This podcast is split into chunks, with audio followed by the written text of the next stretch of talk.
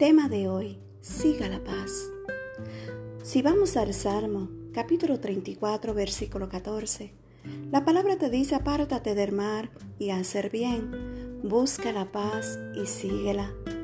La paz es una de las cosas más valiosas que podemos tener, pero si la queremos, debemos buscarla y seguirla.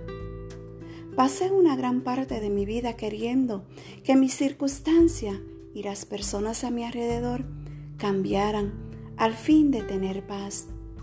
Y con el tiempo aprendí que podía incrementar mi paz en gran manera si estaba dispuesta a adaptarme a las personas y a la circunstancia. ¿Qué cambio podría hacer? Los cuales le daría más paz de inmediato.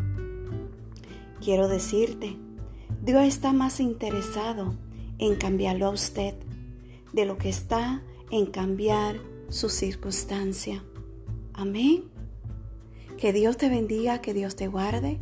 Te deseo un bendecido día lleno de la paz y del amor del Señor.